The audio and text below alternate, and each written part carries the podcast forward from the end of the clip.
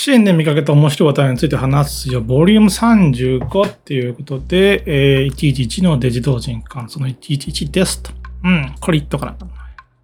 これクレクレジットなんや。まあいいわ。ということで、えー話すことの目次を喋っていこうかなと思います。えー一つ目、定説と違い、 Unity より Unreal Engine の方が簡単なのか。二つ目、新ツールで作ったゲームの売り上げをスペック面から考える。うん。三つ目、同人ノーも DL 同人エロゲのファンアート。四つ目、Dreams。プラットフォーマーとして今一番 Ci-enが面白い時期を迎えつつあるんちゃうかというこの 4, 4本立てで今日はお送りしようと思います。えー、一つ目、定説と違い Unity より優位 Unreal Engine の方がと簡単なのかっていうことですね。まあこれはあの七草堂弘吉さんの記事ですわな。前に言ったよね。あのお子さんがまあ専門学校、父ちゃん、おいら専門学校に行くんだと言って、いいじゃないか、行きなさい。だからその前にこう Unity ぐらいは触っておきなさい。それで君の本気度を見ようみたいなことを言ったら、まああの、朝、えー事務所に行ってゲームを作られる、えー、ひろきちさん。で、夜帰ってくると、ああ、息子がちゃんと Unity をやってるんだ。ああ、いいじゃないか。思っていて、ら、その奥さんがちょっと言いにくそうに、ちょ、ちょ、ちょっ。何？って言ったら、こう、どうも、昼間はサボっていて、あんたがこう、出ていく、帰ってくる時のみやっていると。どういうことや？と問いただしてみたら、こう、全然わからへんね、 Unityと。うん大体その親父もできないものを息子にやらせんな、と怒られた。反抗された。うん。まあ確かに一理ある。親の自分が Unityできないのに、こう言っても説得力ないわなって、よし、わかった、と。 Unityもやるぞ、と。あの、七草堂弘吉さんは今、 Unreal Engine で作ってるんですけども、 Unityもやるぞっていう、ゲーム制作だけでなく、子育てもしなきゃいけないんだっていうのが、こうね、大変なところですよね。うん。そういった展開がありまして、まあ、下世話、よそのご家庭なんで下世話かもしれませんけどもね、まあ、こういったこの、ね、予想だにしない展開があるから面白いんだなと思って、今回またこう予想だにしない展開というのが来て面白かったんですよ。というのはですね、こう、そんなわけで、 Unity勉強も始められた七草堂弘吉さん。果たして、こう、前は Unity挫折されたそうなんで、果たして大丈夫なのか？父親としての威厳があるのか？見せられるのか？っていうことなんですけども、えー、まあ今、 Unreal Engine でアクションゲームを作っておられて、つまりこの Unreal Engine を触ってから Unity を再び触ったっていうことになるんですけども、これがどっこいね、まああの、読める読めるぞじゃないんですけども、ムスカ大佐の、あれ？わかるじゃないかっていう、何をそんな前はわからなかったんだ、怯えていたんだ。わかるっていう、専門用語が、専門用語は違うけども、その Unity と Unreal Engine の専門用語との違いとかをね、吸収しつつ、わかるぞっていうことらしいんですね。うん。で、その、分かったことを息子に教えると、あ父ちゃん、俺ももうちょっと頑張ってみるよっていう風になって、あの、親子関係もうまくいったっていう。ツールもうまく、えーゲームエンジンの学習もうまくいって、親子関係もうまくいったっていう、やったっていう感じですね。うん。これ意外でしたね。っていうのを、まあ私が見てきた感じもそうですし、まあ、通説として、 Unity の方が簡単、 Unreal Engine の方が難しいっていうのがあるじゃないですか。例えば、 Unity のプラグインかな？アセットはなんかな？アセットは C シャープで作るんですけども、 Unreal Engine は C プラプラで作るんですね。C プラプラと C シャープどっちが難しいって言ったら、まあ普通は C プラプラの方が難しいって答えるんじゃないかなと思います。C シャープの方がずっと後に作られた、まあ、プログラム言語ですしね。うん。概念が整備されておりますし。ですんで、そんな観点から見ても、まあ、 Unreal Engine の方が難しいんだろうなと。難しい代わりに、まあ、絵が綺麗なのが出るんだろうなと思ってたんですけども、これ先週は言ってないか。うん。あの、先週ね、あの、 Unity エンジニアが Unreal Engine 入門してみて感じた思想の違いっていう記事がちょっとツイッターでバズっていて、まあこれブログなんですけど、そのブログで言及されているのはですね、まあ、 Unity の方が広範には対応してる、広範な作りには対応してるんですけども、まあ RPG 作るが簡単な理由と一緒ですね。特定の目的に絞ってやるんであれば、 Unreal Engine の方が簡単だよっていうふうに述べられて、まあ、あくまで初見ではありますけども、そう述べられているんですよね。で、この、ひろきさんの例を見るに、Unity ダメだったけども、アンリアルエンジンは OK で、アンリアルエンジンを触ったから、Unity を触ったら、あ、これいけるじゃんなったっていうことからするとですね、まあ、今までのイメージとしては、えー、アンリアルエンジンの方が難しいんで、個人開発のベストプラクティスは、ベストプラクティスは Unity だっていうふうにまあ懸念されてきたんですけども、逆なのかって思いますよね。アンリアルエンジンの方が簡単でとっつきやすい。もしもっとこの広く広いことを広いことをやりたくなったら、 Unreal Engine か Unity に行けばいいって逆なのかっていうことですよね。これはね、さっきも言いましたけども、 Unity Unreal Engine っていう例が割とあったんですけども、 Unreal Engine から Unity って例は見たことなくて、で、ひろきさんはそれをまあやられたわけでね。うん。これちょっと潮目が変わりつつあるんじゃねえかと。ネット上の言論も潮目が変わりつつあるんじゃねえかと。Unity は実際初心者向けの位置を確保することでやってきた面も、まあありますんでね、これはなんかゲームエンジン界の地殻変動が起きるのかって。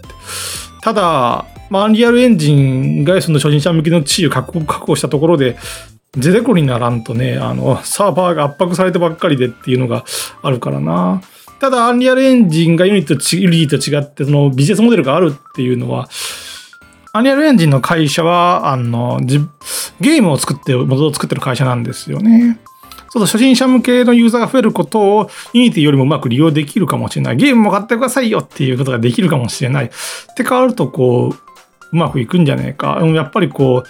アンリアルエンジンじゃねえか、今後っていう気もしますね。対極的な目で見れば、本当かなわからんけど。うん。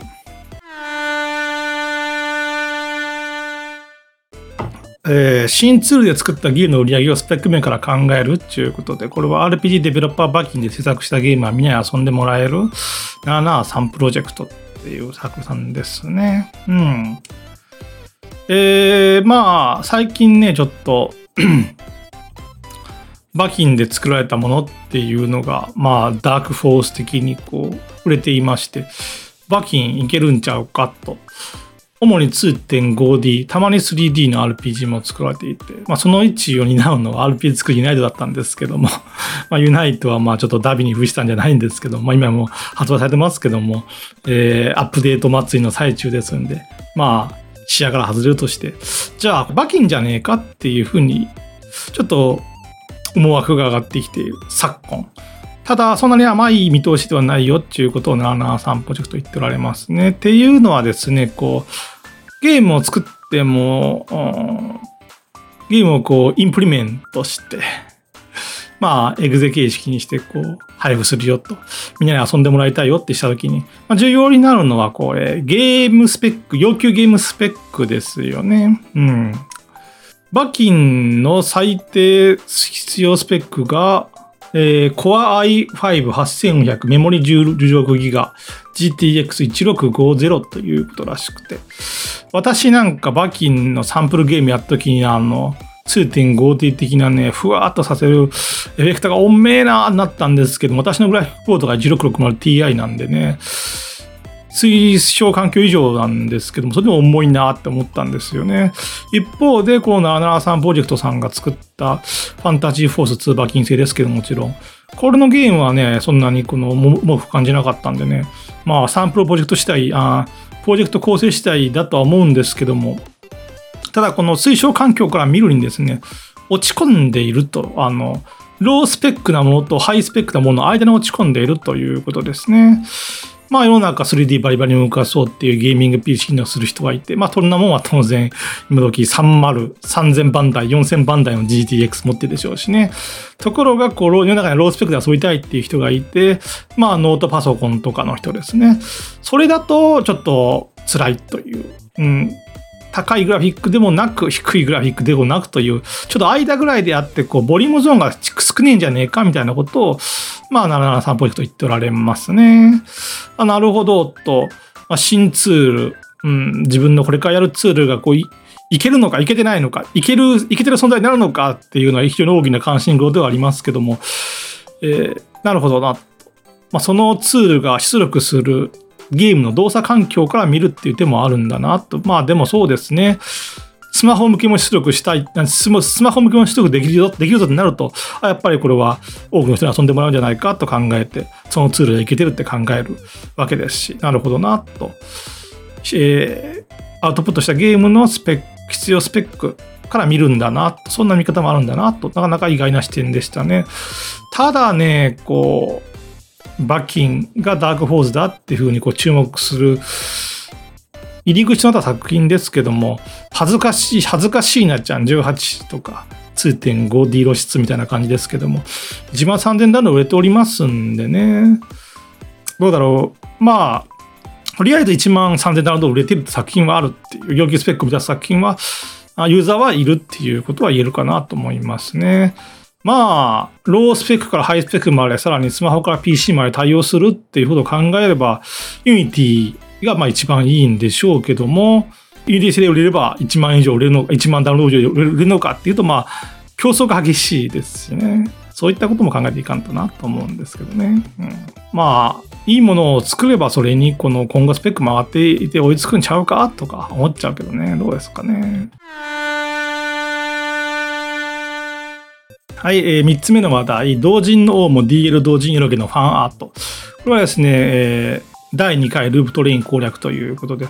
まあ、多分というか、あの、作者さんも言われてますけども、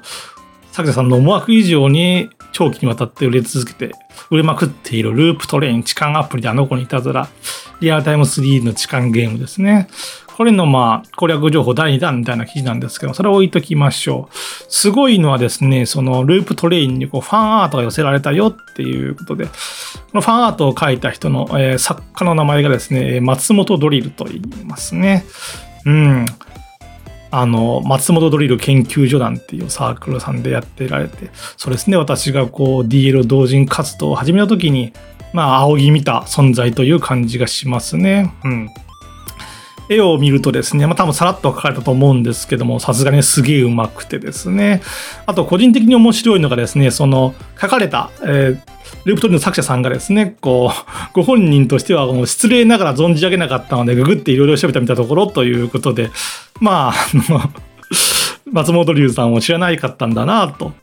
いうことですね。あの、これは、あの、なんてこのだと咎めてるわけじゃなくてですね、こう、昔の同人誌ですかね、同人誌と最近のこう同人エロゲっていう、こう、DL 同人エロゲっていう、こう、生息区域や時代のズレっていうのを感じて、まあ面白いなと思いましたね。まあ、あの、ご存知、存じ上げなかったのでということで、まあ、一応、解説すると、まあ、解説するほどでもないんですけど私の知識が。松本ドリル氏っていうのはそうですね。私が同人デビュー的なことをした時ですから、まあ、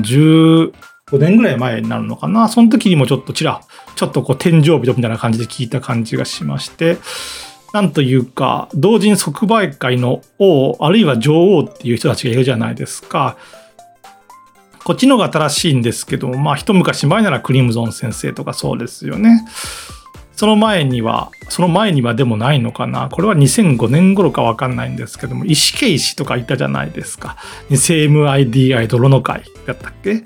あの塗りをね、みんな練習真似したよねっていうことで一世を風靡したのがありましたっていうことですね。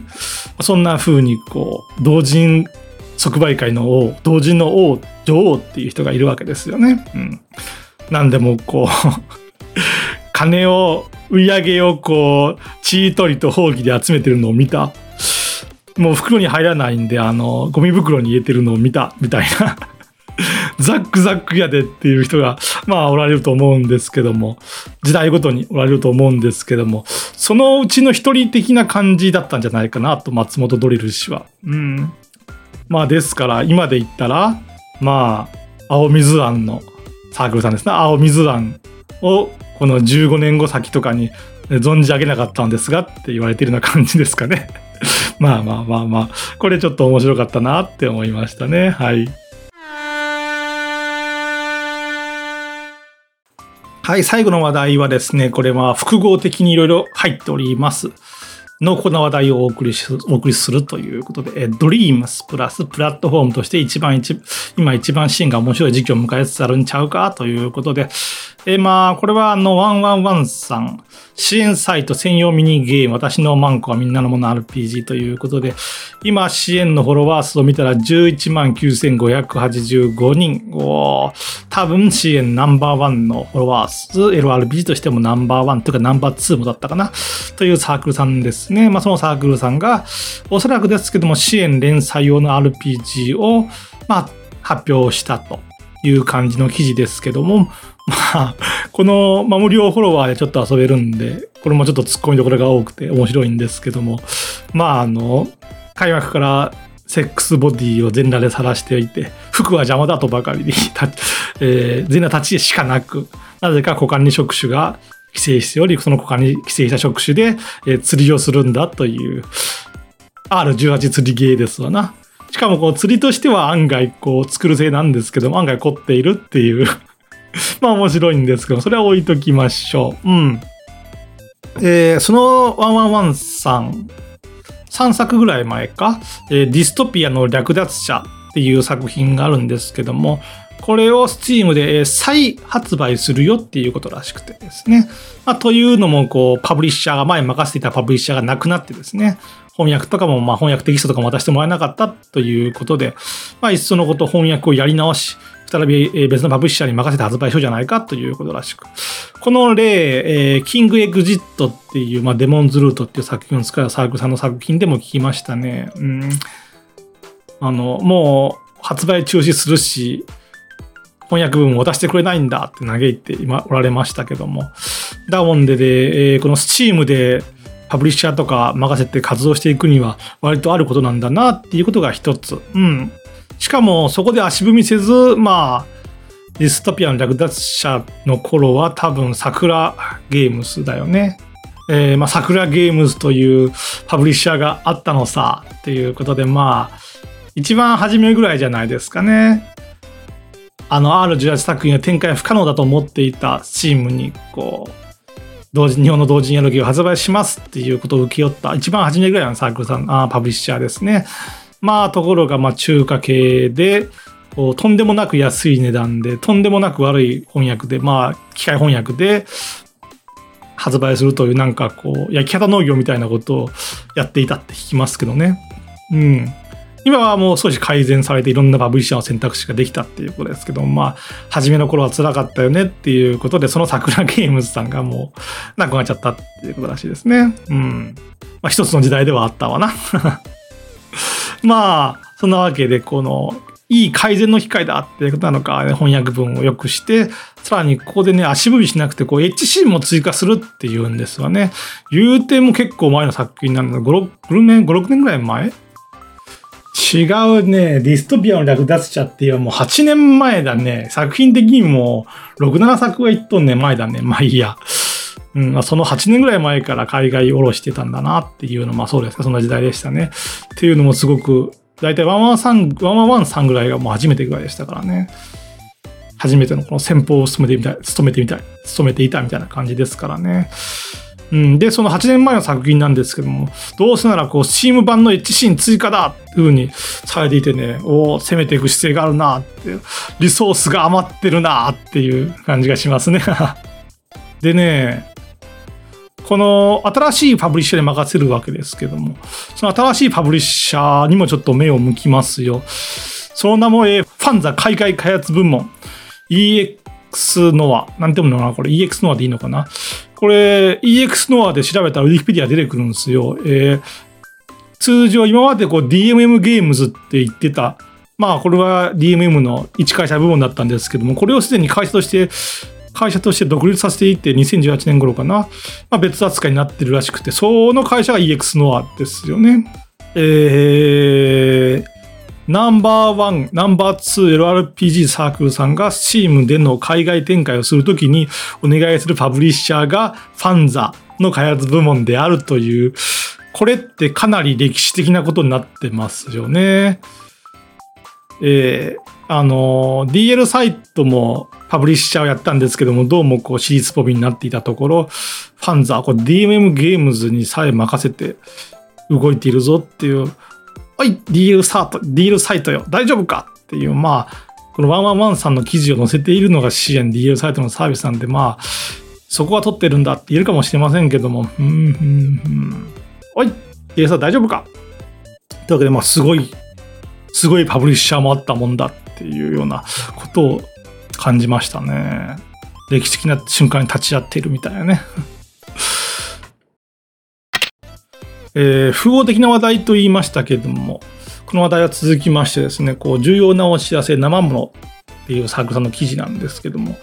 えー、生ものさんは、というかコブラさんかな、生ものはサークル名で、コブラさんは、こう、作るのスクリプト素材を作られている方であって、RPG 作るのエッジメニュー素材、プラグインとかあるのかなわかんないけど、あの最近 RPG 作触ってないから。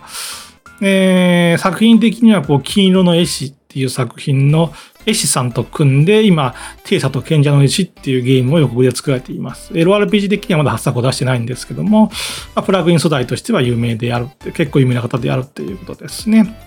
えー、そのサークルさんのが、こう、どんな記事を書いたのっていうことなんですけども、えー、111に加入しました。重要なお知らせということで、こう、赤文字で書かれていますね。えー、まあ、そこにはあんまり触れてないんですけども、スケジュールとして書かれているのがですね、こう、今まで仕事だった部分が LRPG 開発になってるよっていうことで、要はこう、ワンワンワンさんに加入したことにより、既存のお仕事を辞められたらしいということらしいですよ。ワンワンワンさんもこう、スタッフ増強みたいな感じだと思うんですけども、軽いお話のノリからどうも誘われたらしくて、えー、で、誘われた方にとっては、あのナンバーワン、ナンバーツーのラルピーサークルさんに誘われたっていうドリームがありますよね。もともとの仕事も辞めちゃって専業化するっていう、す、この、リソースが余っているっていう、こう、ワンワンワンさんのこの、羽振りが伺えますし、なんていうか、手塚治虫、手塚治虫が後の時矢荘の面々の面倒を見てやろうじゃないですけども、なんて言うんですかね。今の エロ RPG 界隈の空気が伝わってくるんじゃないですかね。ナンバーワン、ナンバーワン、ツーの LRPG サークさんが軽く声をかけ、軽く声をかけて、かけられた方はもうドリーム、ドリームに足るものなんだっていうことですね。えー、このコブラさん、多分、前職はエンジニアなんですかね。曰く AWS や Go よりも エロ RPG のスキルアップしたいということらしいですね。うん。AWS Go、まあ、エンジニアとしてはこう鉄板な路線をしてですね、同時にエロゲだっていう、今は、今の IT の最最先端は同時にエロゲなんだよっていう感じでかけたっていう熱い思いがありますね。うん。まあそうですね。AWS Go 言語をやるエンジニア他にもいっぱいいるかもしれませんけども、ナンバーワン、ナンバーワンツーの LRP サークルさんに入サークルに入るエンジニアっていうのはもう一人か二人か無理の存在であるという、唯一無二の存在になれる時であると考えれば確かにわかる決断かもしれませんね。熱いものがありますね。うん。そしてもう一個の話題ですね。ご無沙汰しております近況報告4ですなんて言って、あやたむさんっていうサークルさんですね。このサークルさんは、えー、っと、作る MVMZ で、あの、クロノトリガー風の、囲むやつだね。敵をバーって。あの、クロノトリガー風のバトルを可能にするプラグイン、クロノマクロノマナエンジンみたいなのを開発されているらしいですね。この記事によればですね。えー、なんでこんな話をしてるかっていうと、この記事のね、いっちゃんまったに書いてあることがちょっとまた面白い。えー、コブラ様をアドバイザーとして迎えることができということですね。うん。さっきのサークルさんですね、コブラさん。うん。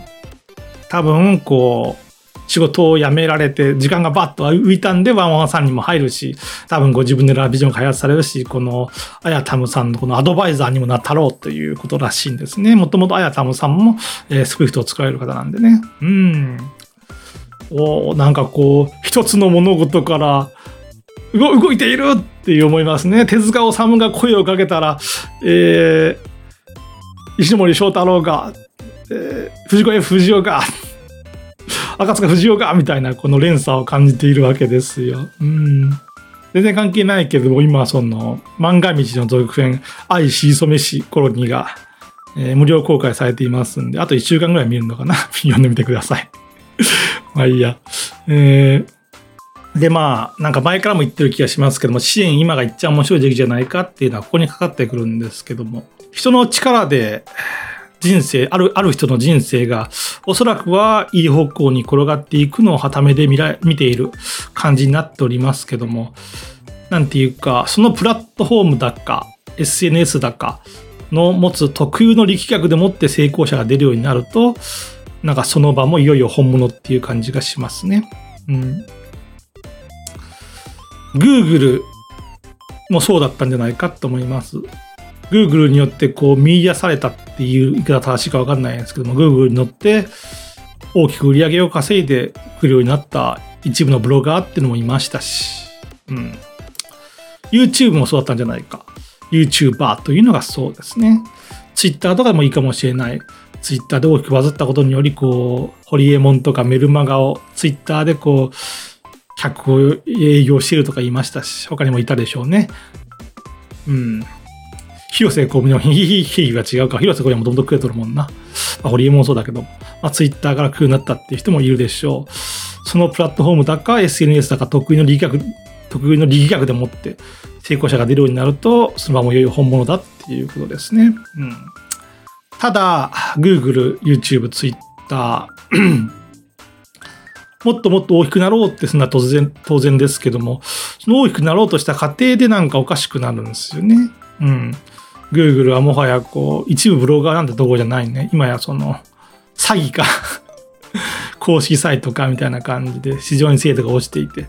とてもこの一部ブロガーなんかにチャンスを与えてくれない。YouTube もね、あの、YouTube 副社長、YouTube 革命っていう本を私読んだんですけど、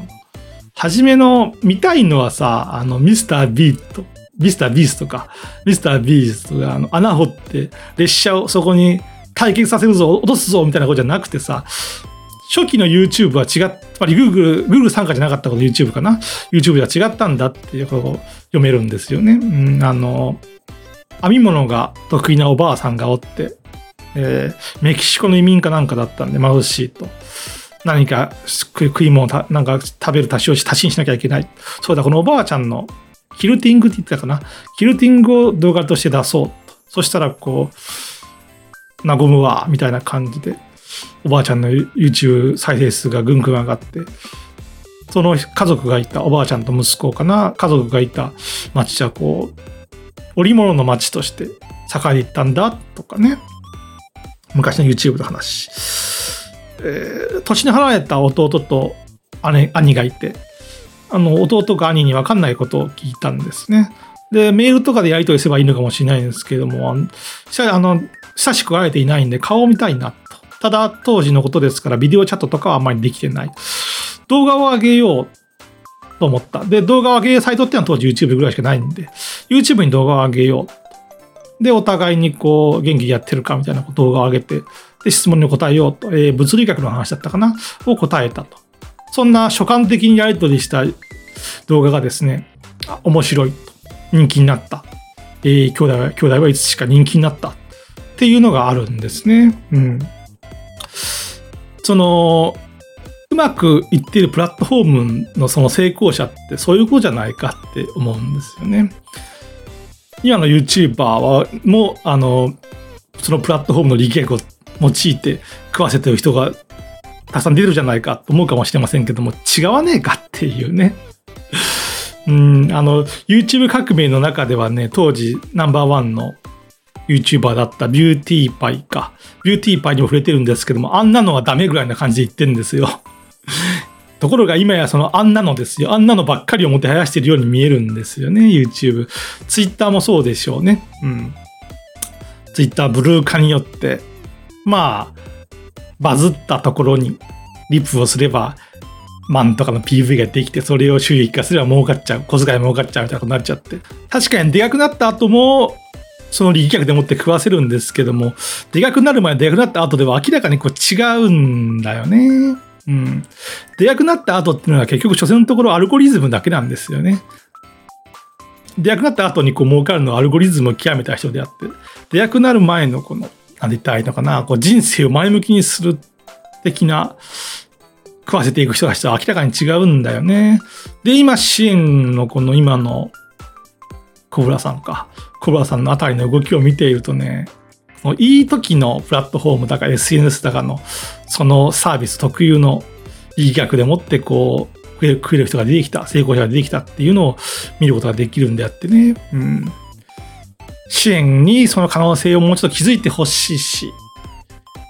気づいた上でなお、なんていうのかな、グローバル化するなっていうことなのかな。あの、悪いプラットフォーム化は迎えてほしくないなって思うんですけども、ただどこもそういう風になっていっちゃうのを見ると、やっぱこう、収益化的なことを考えるとそうなるっていうことですかね。うん、